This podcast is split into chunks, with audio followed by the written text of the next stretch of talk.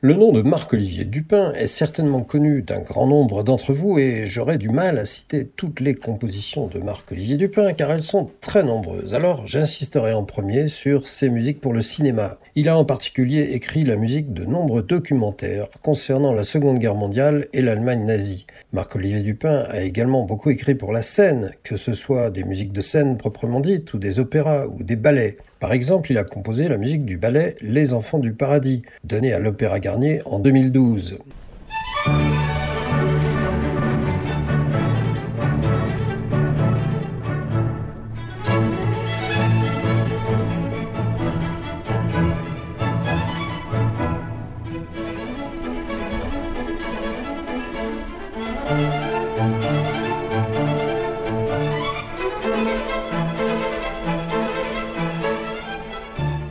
D'autre part, il a été à la tête d'un grand nombre de structures, notamment des conservatoires, y compris le Conservatoire national supérieur de musique de Paris.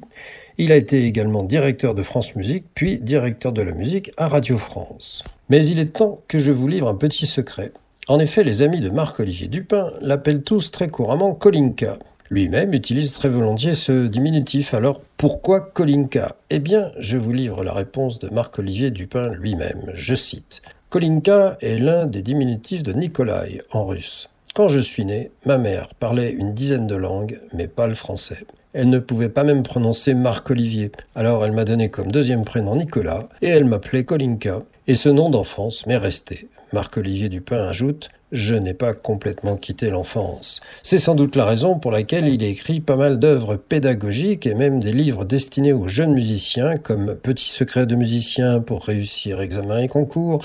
C'est aussi pour cela qu'il a écrit plusieurs musiques inspirées par la bande dessinée et l'animation, par exemple une pièce intitulée Le livre de la jungle pour violoncelle et piano, mais aussi Un petit prince, certes d'après Saint-Exupéry, mais en fait surtout d'après la BD de Jean Sfar graines de baobab, ça grandit, ça infeste tout et crac La planète en éclat. Très inspiré par Jean Sfar, Marc-Olivier Dupin a maintenant comme projet avancé de composer une œuvre d'après Le chat du rabbin. Une œuvre qu'on attend évidemment avec beaucoup d'impatience.